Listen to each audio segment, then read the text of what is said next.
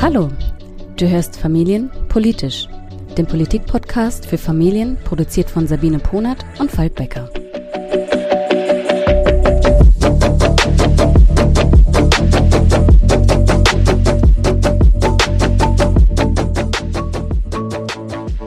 Hallo Sabine. Hallo, da sind wir wieder.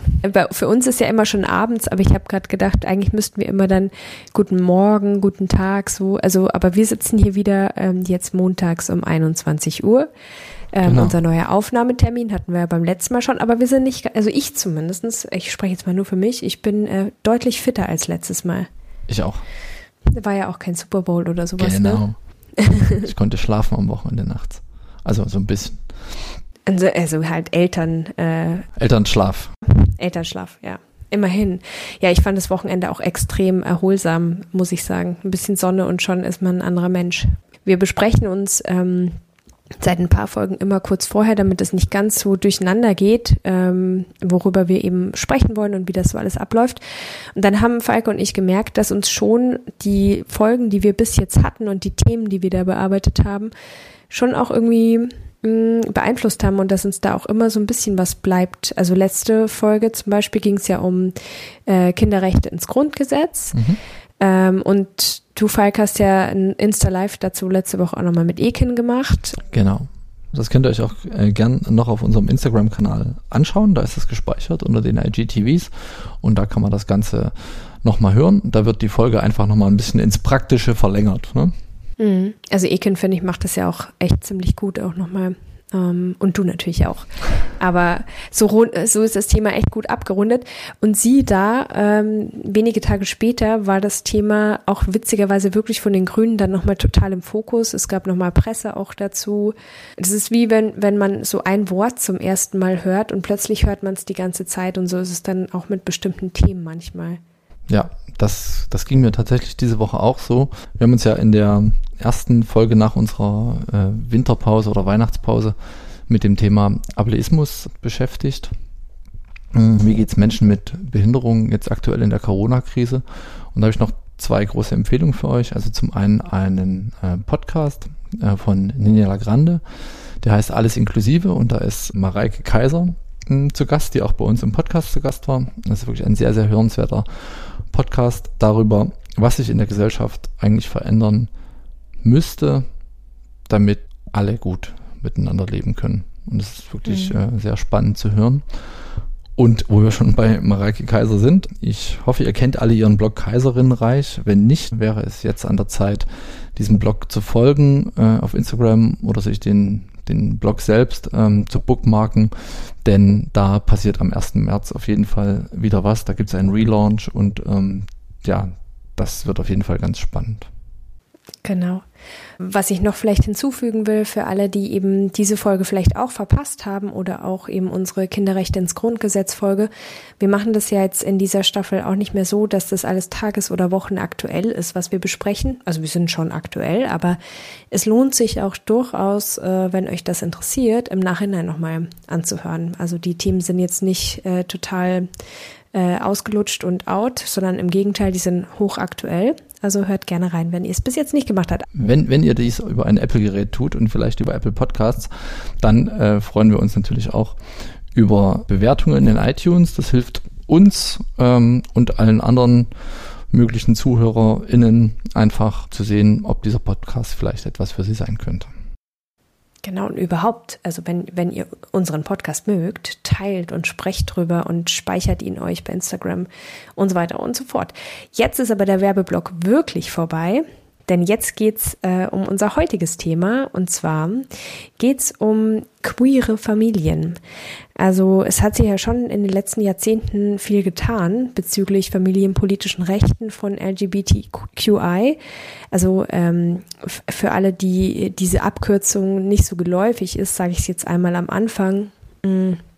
LGBTQI ist eine Abkürzung für äh, lesbische, schwule, bisexuelle, transgeschlechtliche, queere und intersexuelle Menschen.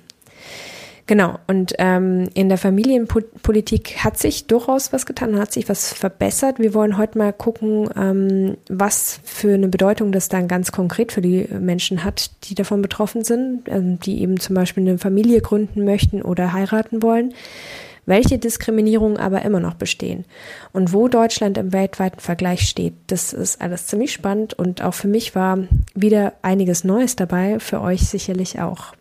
Ja, und darüber möchten wir mit folgenden Gästen heute sprechen. Lisa Haring ko koordiniert das Projekt Regenbogenfamilien in Brandenburg stärken. Das Projekt gehört wie auch das Regenbogenfamilienzentrum Berlin zum LSVD Berlin-Brandenburg, also zum Verband der Lesben und Schwulen in Deutschland.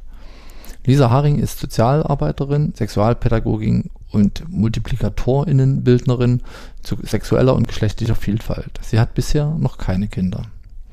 Unser zweiter Gast oder unsere zweiten Gäste sind ein Paar. Ben Brake, 40 Jahre alt, und Michael Koch, 33 Jahre alt, sind seit Oktober 2017 verheiratet. Sie leben beide in Berlin ein äh, ganz besonderes Jahr, was wir später noch gleich hören werden. Genau, wir haben aber noch jemanden ähm, bekommen, die uns ein bisschen Input gegeben hat, und zwar Britta Bekes. Die engagiert sich bei der Initiative No Adoption gegen die Diskriminierung von gleichgeschlechtlichen Paaren mit Kinderwunsch beziehungsweise äh, für deren Anerkennung der Elternschaft. Auch ein sehr spannendes Thema. Da gucken wir gleich mal rein. Aber jetzt erstmal äh, feiern wir ein Jubiläum. Genau. Denn ziemlich genau vor 20 Jahren, nämlich am 16. Februar 2001, unterzeichnete der damalige Bundespräsident Johannes Rau von der SPD das Lebenspartnerschaftsgesetz. Das hatte zuvor die rot-grüne Bundesregierung im Bundestag beschlossen. Und zwar damals gegen die Stimmen von Union und FDP. Erst im Juli 2017 äh, erfolgte dann die Entscheidung für die Ehe für alle. Der Unterschied ist, dass ähm, mit der Einführung einer Ehe für alle der Gesetzgeber die Diskussion, ob gleichgeschlechtliche Paare denn heiraten und eine Ehe begründen könnten, tatsächlich endgültig bereinigt hat. Ben und Micha sind Freunde von mir. Sie haben im Oktober 2017 geheiratet. Der Oktober 2017 war quasi der erste Monat, in dem man eine echte Ehe eingehen konnte. Und ich habe sie gefragt, ob es für sie einen Unterschied gemacht hat, statt unter dem Lebenspartnerschaftsgesetz eine echte Ehe eingehen zu können und ob sie mit ihrer Eheschließung ja vielleicht sogar bis zum 1.10.2017 abgewartet haben. Also für mich hat das am Anfang keinen Unterschied gemacht, ob das Ehe heißt oder eingetragene Lebenspartnerschaft. Ich habe mich ja einen Heiratsantrag gemacht, ich wollte ihn heiraten und wie das andere äh, nennen würden, war mir zu dem Zeitpunkt äh, relativ egal. Ganz im Gegenteil, ähm, ich habe da so ein bisschen hedonistisch äh, dran gedacht. Viele Hotels und Urlaubsdestinationen bieten Honeymoon-Rabatt an und äh, in meiner Gedankenwelt äh, hatte ich mir schon ausgemalt, diesen dann zweimal in Anspruch zu nehmen. Einmal für die eingetragene Lebenspartnerschaft und eben einmal dann ein paar Jahre später, äh, wenn man dann äh, noch eine Ehe schließt. In Berlin ist es ja eh ein bisschen schwierig, äh, sowas zu planen, weil die Termine auf dem Standesamt eine relativ lange Vorlauffrist haben. Und insofern war es dann am Ende wirklich äh, glücklich, dass wir mit unserem Datum 21.10.2017 so gerade äh, hinter die Entscheidung gefallen sind, äh, die Ehe für alle einzuführen und dann tatsächlich auch heiraten konnten und eben eine Ehe eingehen konnten, anstatt einer eingetragenen Lebenspartnerschaft. Für mich hat sich die Perspektive etwas geändert. Das war auch überraschend, ähm, denn als diese Entscheidung getroffen wurde, die Ehe für alle einzuführen, ging mir das doch äh, wieder erwartend äh, relativ nahe. Ich habe mir, wie gesagt, aus den Begrifflichkeiten eigentlich nie einen, ja, nie ein, nie, nie ein Fass aufgemacht. Aber ähm, am Ende hat mich das emotional dann doch angefasst und ich war sehr froh, dass wir beide dann auch eine Ehe eingehen konnten. Also ich wäre nicht auf die Idee gekommen, mit der Hochzeit zu warten, bis die äh, Ehe für alle eingeführt worden ist. Als wir uns verlobt haben, war das ja überhaupt noch nicht, äh, überhaupt noch nicht absehbar und äh, stand ja durchaus die Möglichkeit im Raum, dass das, äh, dass das noch ein paar Jahre dauern würde. Und als Ben mir den Antrag gemacht hat, wollte ich einfach nur Ja sagen und nicht Ja, aber bis äh, dann die Gleichstellung erreicht ist. Das, wir, kennen, wir kennen Leute, die das so machen wollten, die gesagt haben, nein, wir heiraten erst, wenn die Ehe für alle eingeführt worden ist, aber das war eben nicht unsere Entscheidung, weil wir unseren Zeitplan einfach nicht von außen äh, uns aufdiktieren lassen wollten, sondern wir wollten eben heiraten, äh, wann wir das Gefühl hatten, ähm, dass es richtig ist. Es war auf jeden Fall sehr schön, dass sich das dann so gefügt hat, dass wir dann doch eine Ehe schließen konnten und keine eingetragene Lebenspartnerschaft, weil die eingetragene Lebenspartnerschaft allein aufgrund ihrer Bezeichnung, allein dieses Wort hat ja schon was, was Bürokratisches an sich. Man, man hat nicht dieselbe ja, emotionale Assoziation mit dem, mit dem Begriff, den man, den man auch mit der Ehe verbindet. Auch wenn am Ende dann ja fast die gleichen Rechte mit beiden Institutionen verbunden waren, hat es dann doch schon auch eine, eine Bedeutung gehabt, dass es, ähm, dass es am Ende eben doch die, äh, die komplette Gleichstellung gegeben hat. Die eingetragene Lebenspartnerschaft hat ja auch eine gewisse Historie mit sich. Man, wenn man sich erinnert, am Anfang mussten da Leute noch auf die Kfz-Meldestellen gehen, um das eintragen zu lassen. Also allein schon diese, diese Unterscheidung wir haben hier eine Institution für die Schwulen und Lesben und alles andere ist für die in ganz dicken Anführungsstrichen normalen Leute. Ähm, dass diese Unterscheidung aufgehoben worden ist, das, ähm, ja, das hat uns doch, doch dann bewegt und gefreut. Ja, mich äh, hat es auch sehr gefreut, so eine der schönsten Hochzeiten, auf denen ich jemals gewesen bin.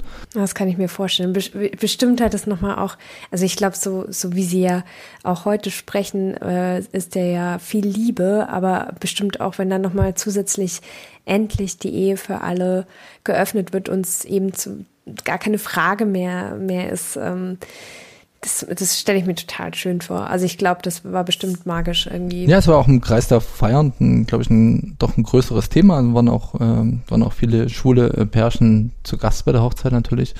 Es war schon sehr ausgelassen. Wäre sicherlich bei einer äh, Feier zur eingetragenen Lebenspartnerschaft auch so gewesen, aber ich finde es eben auch als, äh, als richtig und wichtig, dass es da eine Gleichstellung gibt. Wobei, wie wir ja dann im Laufe unserer Recherche für den Podcast auch lernen durften, beziehungsweise, okay, Hand aufs Herz, wir wussten es auch schon ein bisschen vorher, sonst hätten wir den Podcast nicht gemacht. Echte Gleichberechtigung ist halt leider noch lange nicht erreicht. Und ähm, da haben wir ähm, eben Lisa Haring vom LSVD gefragt, ähm, wo macht denn der Gesetzgeber aktuell noch Unterschiede zwischen queeren Familien und heteronormativen Familien? Im Moment macht der Gesetzgeber noch einige Unterschiede zwischen queeren Familien und nicht queeren Familien.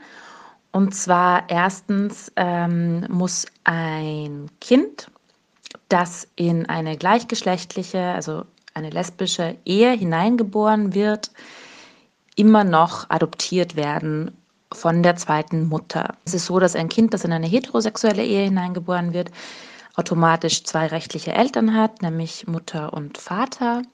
Mutter ist immer die Person, die gebärt im deutschen Recht und ähm, die Vaterschaft kann man anerkennen, die kann gerichtlich festgestellt werden oder eben sie tritt durch die Ehe ein. Wenn ein Kind in eine lesbische Ehe geboren wird, hat es nur eine Mutter, weil im Abstammungsrecht, das ist das Recht, das ähm, die Beziehung zum Kind sozusagen regelt, gibt es nur die Position Vater und Mutter. Und ähm, deswegen hat das Kind erstmal nur eine Mutter und die zweite Position ist sozusagen unbesetzt, weil äh, den Vater gibt es nicht. Und ähm, hier muss dann die Ehefrau adoptieren. Das ist ein sehr langer und sehr anstrengender Prozess, bei dem man sich ähm, nackig machen muss, indem man finanzielle Situationen offenlegt, ähm, ein Gesundheitszeugnis einreicht, ein polizeiliches Führungszeugnis. Es werden sehr intime Fragen gestellt über die eigene Herkunftsfamilie, über die Beziehung, über die Vorstellungen von Erziehung, über Geschlechterrollen. Da zeigen sich manchmal auch ähm, sehr tradierte Rollenbilder, je nachdem natürlich, wer zuständig ist äh, beim Jugendamt ähm, für den einzelnen Fall. Aber auf jeden Fall habe ich immer wieder von Familien gehört, dass sie sehr diskriminierende Erfahrungen und auch sehr grenzüberschreitende Erfahrungen in diesem Verfahren gemacht haben. Und natürlich ist die Problemlage dabei, dass ähm, das Kind für längere Zeit, das kann fünf, sechs Monate sein, das können auch zwei Jahre sein, zum Beispiel wenn man umzieht oder wenn es irgendwie aus anderen Gründen Verzögerungen gibt, ähm, das Kind dann nur einen Elternteil hat und das ist immer ein Nachteil für das Kind. Einen zweiten groben Unterschied sehe ich im Moment noch, dass ähm, Transeltern nicht mit ihrem tatsächlichen Geschlecht in die Geburtsurkunde ihrer Kinder eingetragen werden können. Ein Transmann, der ein Kind auf die Welt bringt, wird immer als Mutter in die Geburtsurkunde dieses Kindes eingetragen, mit einem Namen, den es gar nicht mehr gibt, nämlich der Name, ähm, der vor dem geänderten Personenstand der Name war. Das nennt sich Dead Name. Und ähm, den diese Person auch gar nicht mehr irgendwie nachweisen kann, weil die Person selbst einen Perso hat, einen Reisepass hat, einen Führerschein hat, eine Krankenkassenkarte hat, auf der der tatsächliche Name steht. Und dasselbe gilt für eine Transfrau, die ein Kind zeugt. Die kann sich ausschließlich als Vater in die Geburtsurkunde des Kindes eintragen lassen, außer sie würde sich entscheiden, eine Stiefkindadoption zu durchlaufen. Das heißt, ähm, wir sind hier wieder beim Abstammungsrecht. Dadurch, dass im Abstammungsrecht geregelt ist, wer Mutter und wer Vater ist und es keine geschlechtsneutralen Bezeichnungen sind, werden Transeltern maßgeblich ähm, benachteiligt im Gesetz. Eine weitere Schwierigkeit, eine rechtliche in Deutschland sehe ich darin, dass Mehrelternschaft nicht möglich ist, was nicht der Lebensrealität vieler queere Familien entspricht weil Kinder in Regenbogenfamilien oft mehr als zwei Eltern haben, zum Beispiel zwei Mütter und einen Vater oder auch ähm, zwei Väter, die ein Paar sind und zwei Mütter, die ein Paar sind. Ähm, verschiedenste Co-Parenting-Modelle. Co-Parenting heißt, dass es keine romantische Beziehung gibt zwischen den Elternteilen, man gemeinsam aber Verantwortung für ein Kind übernimmt und das deutsche Recht bildet das ähm, nicht ja, leider noch nicht. Ähm, vielleicht habt ihr mitbekommen, Mitte Januar ähm, ist ein bisschen rumgegangen, äh, die Überschrift Paula hat zwei Mamas. Und zwar war das deshalb, weil die Familie Teichert-Ackermann da am Landgericht Celle geklagt hatte. Ähm, und da ging es genau um dieses umstrittene Adoptionsrecht beziehungsweise Abstammungsrecht. Verena Ackermann will eben in dieser Familie als zweite Mama eingetragen werden und eben nicht dieses, dieses Stiefkind-Adoptionsverfahren durchlaufen. Ist ja auch, wie man jetzt gerade gehört hat, krass belastend dass Verena Ackermann eben als Ehefrau nicht automatisch als Mutter in der Geburtsurkunde eingetragen wird, ist halt total diskriminierend, ne? Weil wäre sie keine Frau, sondern ein Mann, wäre sie ganz automatisch in die Geburtsurkunde eingetragen worden. Auch dann, wenn das Kind mit Hilfe einer Samenspende in einer Samenbank entstanden wäre. Aber davon unabhängig, also von diesem technischen Verfahren ist halt egal, ob Mann oder Frau. Sie ist halt die Mutter. Sie ist da für das Kind. Sie liebt das Kind und ja, also ich schaue schon mit ganz großer Spannung äh, darauf, was denn da jetzt rauskommt. Das Urteil ist noch nicht da. Wir haben erfahren, dass es äh, so jetzt eigentlich Mitte Februar da sein müsste. Jetzt geht schon dann Richtung Ende Februar. Also mal abwarten. Genau. Wobei man sagen muss, dass das Urteil ganz sicher noch nicht letztinstanzlich wäre, ne? weil ähm, es geht mhm. ja genau darum, vom Bundesverfassungsgericht quasi äh, entschieden zu bekommen, dass es aktuell äh, sich um eine Diskriminierung handelt und auf Basis dessen dann äh, eine Anpassung des Abstammungsrechts ähm, anzustreben. Ja, das wäre krass. Wichtig. Genau. Und wir haben dann nochmal ganz konkret eben bei der Initiative No Adoption nachgefragt, welche Gesetzanpassung braucht es denn, damit zwei Menschen, die gemeinsam ähm, mit Hilfe einer Samenspende ein Kind bekommen, nach der Geburt des Kindes automatisch beide zu Müttern werden können. Das Abstammungsrecht in Deutschland ist im BGB unter § 1591 und 1592 geregelt. Es besagt, dass Mutter nur werden kann, wer ein Kind auf die Welt bringt und Vater werden kann, wer mit der Mutter verheiratet ist, das Kind anerkennt oder dessen Vaterschaft mit einem Feststellungsverfahren festgestellt wird. Dadurch sind alle Paare die nicht aus einer Frau, die einen funktionierenden Uterus hat und ein Kind gebären kann, und einem Mann als zweiten Elternteil bestehen, von diesem Abstammungsrecht ausgeschlossen. No Adoption ist eine deutschlandweite Initiative von betroffenen Familien, die mittels der strategischen Prozessführung vor Gericht ziehen, um das zu ändern. Wir fordern, dass das Abstammungsrecht so geändert wird, dass, wenn ein Kind in eine Beziehung hineingeboren wird, der zweite Elternteil automatisch zum Beispiel durch die Ehe oder mit der Hilfe einer Elternschafts- Mutterschaftsanerkennung ähm, in die Geburtsurkunde eingetragen wird. Dazu müsste das Abstammungsrecht gar nicht schwerwiegend geändert werden. Man könnte hier zum Beispiel statt von Mutter und Vater einfach von Elternteil 1 und Elternteil 2 sprechen. Damit würde das Abstammungsrecht neben heterosexuellen Paaren auch Paare einbeziehen, die aus zwei Müttern bestehen oder auch einer äh, Mutter und einer, einem zweiten Elternteil mit dem Geschlechtseintrag divers oder einer intergeschlechtlichen Person. Aktuell gibt es einen Gesetzesentwurf, der ähm, lesbische Mütter mit einbezieht und eine Mutterschaft der zweiten Mutter Abgeburt ermöglichen würde. In dem Gesetzesentwurf sind leider alle anderen Konstellationen nicht mitbedacht. No Adoption versucht mit einer strategischen Prozessführung ein Urteil beim Bundesverfassungsgericht zu erwirken, sodass diese Gesetzesänderung, die nämlich gerade ähm, sich noch ziemlich lange hinziehen könnte, schnell über die Bühne geht. Wünschenswert wäre es, dass neben dieser Konstellation, also ein Kind wird ein, in eine Beziehung hineingeboren, das Abstammungsrecht auch Familien mit mitbedenkt, die nicht die Möglichkeit haben, ein Kind selbst auszutragen. Also zum Beispiel schwule Paare und auch viele heterosexuelle Paare, wo die Frau unfruchtbar ist und eben nicht in der Lage ist, schwanger zu werden und das Kind auszutragen. Hier bleibt diesen Paaren aktuell in Deutschland nur der Weg der Adoption oder auch der Pflegschaft. Ja. Und eben weil wir in der letzten Folge über das Thema Kinderrechte im Grundgesetz ähm, gesprochen haben, haben wir da gleich mal nachgefragt, ob es denn der Sache von Adoption helfen würde, wenn die Rechte und Bedürfnisse von Kindern im Grundgesetz äh, festgeschrieben werden, insbesondere dann, wenn sie als besonders oder vorrangig zu beachten werden. Das kann man ganz klar mit Ja beantworten. Also unabhängig von Adoption ist es natürlich sinnvoll, wenn die Kinderrechte im Grundgesetz verankert werden. Aber für uns besonders relevant wäre hier der Satz, ähm, der im Referentenentwurf ähm, auftaucht, das Wohl des Kindes ist angemessen zu berücksichtigen. Dieser Satz passt zur Argumentation der Klageschriften, die sich nämlich auch unter anderem auf das Kindeswohl beziehen. Und die Argumentation würde natürlich deutlich gestützt werden, wenn genau das auch im Grundgesetz verankert ist.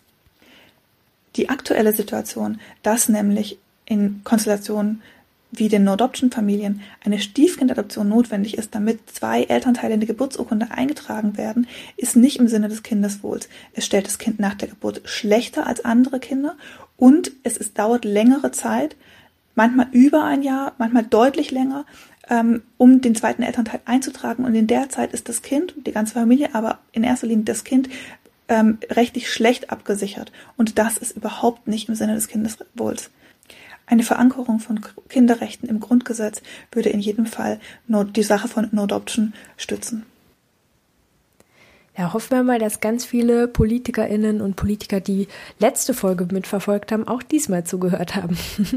Na, es wollen ja alle. Es wollen ja alle. Aber genau, wie gesagt, dazu hört ihr nochmal am besten die letzte Folge an. Da könnten wir jetzt nochmal einsteigen. Machen wir aber nicht, weil viel wichtiger ist, äh, wir haben festgestellt, wir sind einfach noch nicht beim Punkto Gleichberechtigung angekommen und wenn wir da wirklich hinwollen, haben wir einfach Lisa Haring vom NSVD nochmal gebeten, bitte sag uns doch mal zusammengefasst, so was, was muss passieren zum Mitschreiben, damit queere Familien eine rechtliche Gleichstellung zu heteronormativen Familien erfahren? Es müsste auf jeden Fall das Abstammungsrecht geändert werden. Es muss möglich sein, dass Transeltern mit ihrem tatsächlichen Geschlecht in die Geburtsurkunde ihrer eigenen Kinder eingetragen werden. Das entspräche dann auch dem Offenbarungsverbot im TSG, im transsexuellen Gesetz, das ähm, Transpersonen dafür schützen soll, geoutet zu werden, was ja eine Geburtsurkunde des Kindes mit einem falschen Namen macht. Und ähm, natürlich würde es auch das Kind schützen und die Privatsphäre sozusagen der Familie wahren. Das Abstammungsrecht muss außerdem dahingehend geändert werden, dass ein Kind, das in eine lesbische Ehe hineingeboren wird, automatisch zwei Mütter hat und nicht erst eine Stiefkindadoption durchlaufen werden muss, dass es eine Mutterschaftsanerkennung analog zur Vaterschaftsanerkennung gibt und ähm, dass das alles auch für die private Samenspende gilt und nicht nur für die Samenspende durch eine Kinderwunschklinik, so wie das in manch anderen Ländern geregelt ist, zum Beispiel ähm, in Österreich. Seit 2018 gibt es in Deutschland zusätzlich zur Möglichkeit, den Geschlechtseintrag offen zu lassen, die es davor schon gab, ähm, die Möglichkeit, einen Geschlechtseintrag divers zu bekommen. Allerdings wird diese Möglichkeit auch im Abstammungsrecht nicht abgebildet. Das heißt, eine Person, die den Personenstand divers hat, wird, wenn sie ein Kind bekommt, wieder als Mutter eingetragen und ähm, wenn sie ein Kind gezeugt hat, als Vater und hat keine Möglichkeit, mit ihrem Personenstand in die Geburtsurkunde eingetragen zu werden, zum Beispiel als Elternteil. Und hier zeigt sich nochmal ganz klar ähm, diese Schere, dass manchmal an der einen Stelle etwas gedreht und verändert wird und dann aber andere Sachen wie das Abstammungsrecht nicht angetastet werden und dass das einfach auch nicht mehr der Realität von queeren Menschen und insbesondere hier queeren Familien entspricht. Eine weitere rechtliche ähm, Ungleichbehandlung, die sich unserer Ansicht nach ändern sollte, ist, dass es keine finanzielle Unterstützung in Bezug auf Reproduktionsmedizin auf gleich, für gleichgeschlechtliche ähm, Paare gibt.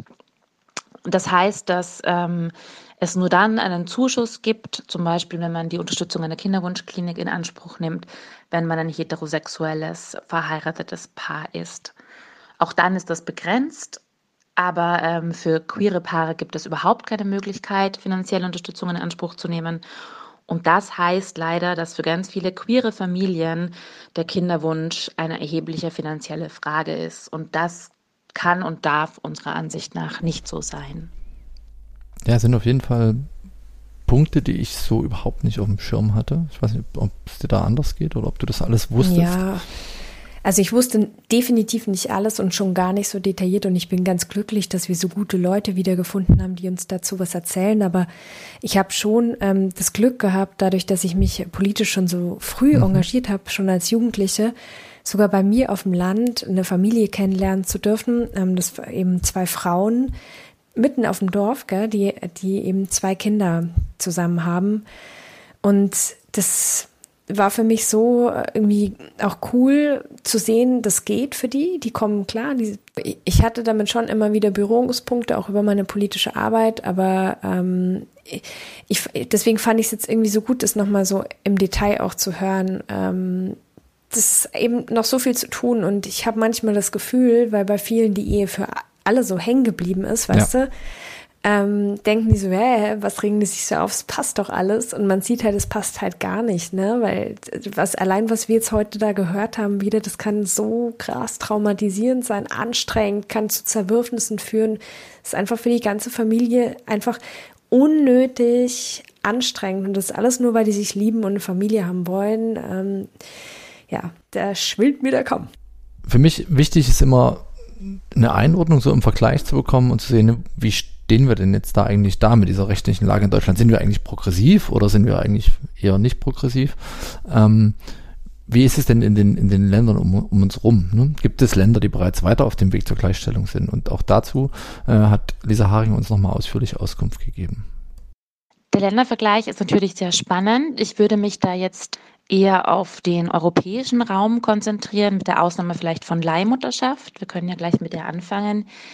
Leihmutterschaft ähm, bedeutet im deutschen Recht, dass die Eizelle von einer Person in den Körper einer anderen Person transferiert wird. Ähm, das ist in Deutschland nicht legal. Also in keiner Form. Es gibt ähm, Länder, wo sozusagen die altruistische Leihmutterschaft erlaubt ist. Das wäre zum Beispiel in ähm, der UK so also in England. Es gibt Länder wie die USA, wo Leihmutterschaft auch als äh, Dienstleistung, die bezahlt ist, erlaubt ist. Dort mit erheblichen Kosten natürlich verbunden. Das kann bis zu 100, 150.000 Dollar gehen. Dort wird dann die Eizelle von einer Spenderin oder einem Spender ausgesucht und dann in eine Person gepflanzt, die das Kind austrägt. Das ist eine Möglichkeit, durchaus auch queere Paare aus Deutschland in Anspruch nehmen. Allerdings gilt hier immer zu beachten, dass nicht geklärt ist final, wie das dann ausschaut, so eine Geburtsurkunde in den deutschen Kontext ähm, zu übertragen. In Bezug auf Europa gibt es mittlerweile in 16 europäischen Ländern die Ehe für alle und in 26 ähm, die eingetragene Partnerschaft. Es gibt überhaupt keine Anerkennung von gleichgeschlechtlichen Lebensweisen, zum Beispiel in Lettland, in Litauen, in Polen. Da ähm, gibt es im Moment ja sowieso wie in einigen europäischen Ländern auch einen krassen Rechtsruck, der immer auch im Besonderen queere Menschen und queere Lebensformen betrifft und immer auch besonders reproduktive ähm, Rechte und Gerechtigkeit betrifft. Überhaupt keine Anerkennung gibt es auch in Bulgarien, äh, Rumänien, Slowakei. Und ich erinnere mich da an ein besonders ähm, dramatisches Bild. Das war, glaube ich, im Sommer vor zwei Jahren. Aber da wurde bei einer Parade in Kroatien ein, ein Regenbogenväterpaar mit Kind, ähm, also aus Karton, das wurde verbrannt. Ähm, das hat mich persönlich sehr getroffen, weil als Österreicherin liegt Kroatien irgendwie für mich gefühlt sehr nah. Und das ist auch irgendwie ein Ort, wo ich ganz oft unterwegs bin im Urlaub oder so. Ähm, ja, das hat mich persönlich sehr getroffen. Die gemeinsame Adoption ist in Europa in 17 Ländern möglich. Ähm, die Sukzessivadoption, das heißt, dass zuerst ein Elternteil adoptiert und dann der zweite, das war in Deutschland auch so vor der Ehe für alle, die ist in 19 Ländern möglich. Und ähm, die automatische Elternschaftsanerkennung sozusagen, also das, wo wir vorher drüber gesprochen haben in Bezug auf die Stiefkindadoption, das ist tatsächlich in zehn europäischen Ländern möglich, zum Beispiel in Schweden, in Finnland und ähm, in Slowenien. Schweden ist das einzige Land, von dem ich bisher auch gehört habe, in dem ein Transmann, der ein Kind auf die Welt gebracht hat, tatsächlich auch als Vater in die Geburtsurkunde eingetragen wurde. Diese Information habe ich leider ähm, zu sonst keinem anderen Land. Die ähm, medizinisch unterstützte äh, Insemination ist in 14 europäischen Ländern ähm, möglich und wird in anderen debattiert, also für, für gleichgeschlechtliche Paare möglich. Ist in Deutschland zum Beispiel auch so ähm, auch für Singlefrauen. Das machen allerdings nicht alle Kinderwunschkliniken und nicht alle Kinderwunschpraxen, obwohl es nicht offiziell verboten ist. Ja, auch sehr spannend. Ne? Ähm, hm. Es ist irgendwie so ein, so ein Trend, den man irgendwie in vielen anderen familienpolitischen äh, Themen auch sieht, dass irgendwie die, die nordischen Länder weit vorn sind, die osteuropäischen Länder ganzes Stück weit hinten dran. Und das scheint, scheint eben bei, bei Rechten von queeren Familien offensichtlich ganz genauso zu sein. So ist das. Und was sie jetzt gar nicht erwähnt hat, weil wir danach gefragt haben, welche Länder eigentlich schon weiter sind, ähm, ist nicht jetzt so im Vordergrund gestanden, dass es einfach total viele Länder gibt, ähm, in denen LGBTQI ähm, Menschen verfolgt werden oder wo das eine Straftat ist einfach. Und die deswegen auch ihr Zuhause verlassen müssen. Ähm, also genau, also es mhm. geht auf jeden Fall deutlich krass viel schlimmer und ich kann mir sehr gut vorstellen, äh, wenn, wenn Lisa eben sagt, dass ihr da ein Schauer auch über den Rücken geht und sie für, für sich einfach total schlimm anfühlt, dass in Kroatien dann das Symbolbild verbrannt wird von ähm, zwei Männern und einem Kind als Familie ja, also wie soll man da sicher sich dann bewegen mit seiner Familie so? Das, äh, das ist einfach schwierig. Definitiv. So viel zum, zum rechtlichen Stand. Wir haben Ben und Micha nochmal gefragt, was sie glauben, was außerhalb dieser ganzen rechtlichen Gleichstellung eigentlich passieren muss, damit ähm, queere Familien und heteronormative Familien ähm, zukünftig als gleichwertig eben betrachtet werden in der Gesellschaft. Also Sichtbarkeit ist sicherlich das eine, aber es wird einfach nach wie vor so sein, dass ähm, abweichende Lebenspartnerschaftsmodelle neben jetzt der heteronormativen Ehe mit äh, den statistischen 1,6 Kindern ähm, immer ähm, in der Minderzahl bleiben werden, höchstwahrscheinlich. Und es gibt sicherlich auch gesellschaftliche Rahmenbedingungen oder Orte, wo diese einfach nicht sichtbar sind. Ja, in der Stadt ist das sicherlich anders. Da gibt es äh, viele unterschiedliche ähm, Zusammen Formen des Zusammenlebens. Ähm, auf dem Land mag das vielleicht ganz anders sein. Da gibt es das sicherlich auch, aber weniger, vielleicht auch versteckt, was auch ein Problem ist. Aber hier spielt, äh, spielen die Institutionen innerhalb der Sozialisation eine ganz große Rolle nach meiner Auffassung. Also gerade die Schule, aber ich würde auch noch früher ansetzen ähm, beim Kindergarten. Gerade wenn ich in meinem Alltag ähm, diese alternativen oder anderen Formen des Zusammenlebens nicht andauernd sehe und mich dann auch über ja, die Sichtbarkeit mit ihnen vertraut machen kann, dann spielen Sozialisationsinstitutionen wie Kindergarten und Schule eine ganz, ganz wichtige Rolle, nämlich in dem aktiven Vermitteln ähm, dieser, ähm, dieser Erkenntnis, dass eben jenseits der heteronormativen Ehe mit ihren Kindern auch andere Formen des Zusammenlebens völlig normal sind, ähm, dass sie nicht besser sind und dass sie schon gar nicht äh, schlechter sind, sondern dass sie immer dann gut sind, wenn dort zwei Menschen sind, äh, die sich lieben und gegebenenfalls eben auch für Kinder und für Nachwuchs äh, gemeinsam Verantwortung übernehmen. Ich glaube, dass Sichtbarkeit da eine ganz große Rolle spielt.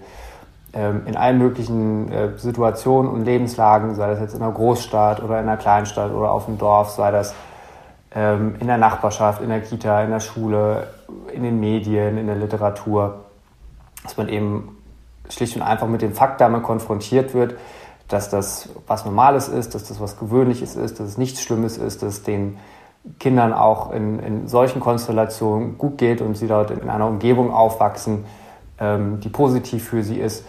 Und ich glaube, wenn, wenn, wenn diese Sichtbarkeit erstmal da ist und verankert ist, dann ähm, wird das auch als was hingenommen, dass man, über das man gar nicht mehr diskutieren muss, ähm, wo man sich überhaupt nicht fragen muss, ähm, ist das jetzt wünschenswert oder ist das etwas, äh, ja, worüber man, worüber man sich überhaupt Gedanken machen muss. Man kann uns ja nicht sehen, aber ähm, ich, und dir ging es bestimmt jetzt genauso, Falk, aber ich, ich saß die ganze Zeit da und habe genickt, so ja, ja. Ja, ist ja das auch genau so. das, was du gerade erzählt hast, ne? mit der Sichtbarkeit mh, mm, zum einen.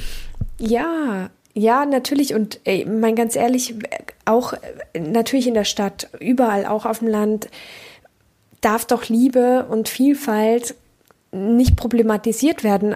Also ich, ich glaube, so, es wäre doch eigentlich alles so einfach, aber es ist es halt nicht. Und, und zuletzt erinnere ich mich noch sehr gut an, an diese unsägliche Debatte in Baden-Württemberg. Das war 2015.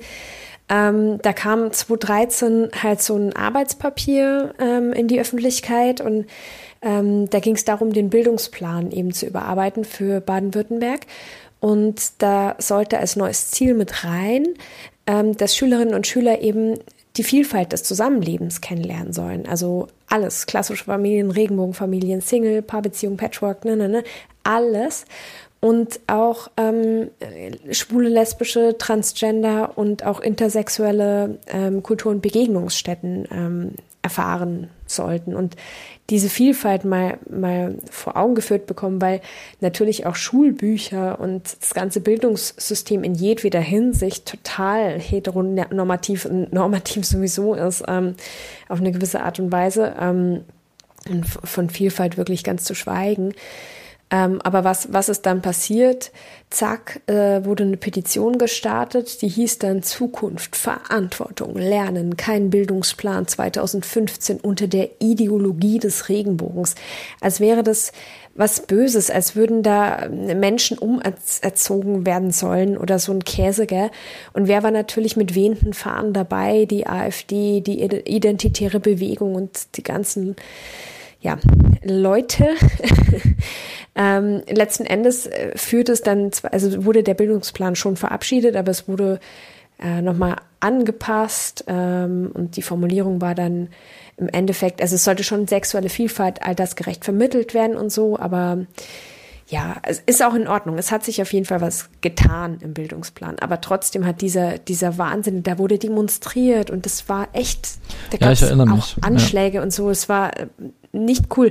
Ich will es jetzt gar nicht so ausdehnen. Ich will nur noch mal sagen, wir sind einfach noch nicht am Ende. Das zeigt auch, finde ich, der ganze Podcast. Und ich glaube, da ist auch ähm, von unserer Seite einfach total viel Solidarität äh, gefragt und ja, ich finde, da müssen wir uns halt gemeinsam hinstellen und dann für diese Rechte eben einstehen. Ja, definitiv. Also ich hoffe, dass es, dass es in dieser Folge auch ähm, rübergekommen ist, dass wir da keine neutrale Haltung einnehmen, ne? sondern dass wir eben die Folge auch machen, um auf Missstände hinzuweisen und ähm, darauf hinzuweisen, dass wir uns wünschen, dass alle Familien, egal wie sie eben aussehen, die gleichen Rechte haben können. Und ich möchte da auch gern nochmal aus einem äh, Video von der No Adoption äh, die wir euch auch verlinken werden, zitieren. Da äh, ist eben auch ein äh, lesbisches Paar, äh, Alice und Jess, und die sagen, jetzt, wo wir Ehe für alle haben, wird es Zeit, dass wir Familienpolitik für alle haben. Und das, das können wir, können und wollen wir genau so unterschreiben. Absolut. Absolut. Ich finde, das war wieder eine, eine sehr gute Folge und ich hoffe, sie wird oft gehört, oft geteilt und ja, hilft vielleicht äh, vielen HörerInnen weiter zu wachsen ähm, und sich zukünftig einzusetzen für bunte Familienpolitik und für diverse Familienpolitik. Ja, definitiv. Wir haben auch für die nächsten Wochen spannende Themen für euch vorbereitet. Wenn es irgendwas gibt, worüber ihr gern mehr lernen möchtet, hören möchtet, vielleicht auch mit euch sprechen möchtet, euch als ExpertInnen äh, anbieten wollt, dann meldet euch gern bei uns.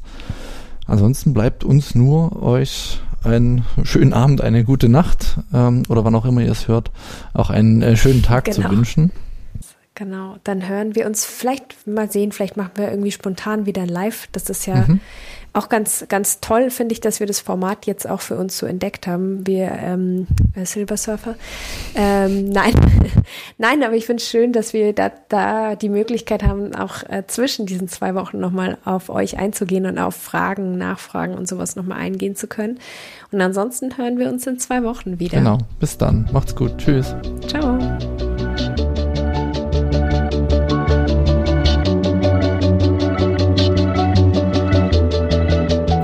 Fürs Zuhören. Wir lieben Feedback. Am liebsten per Mail an info@familienpolitisch.de oder über Instagram. Bis zum nächsten Mal.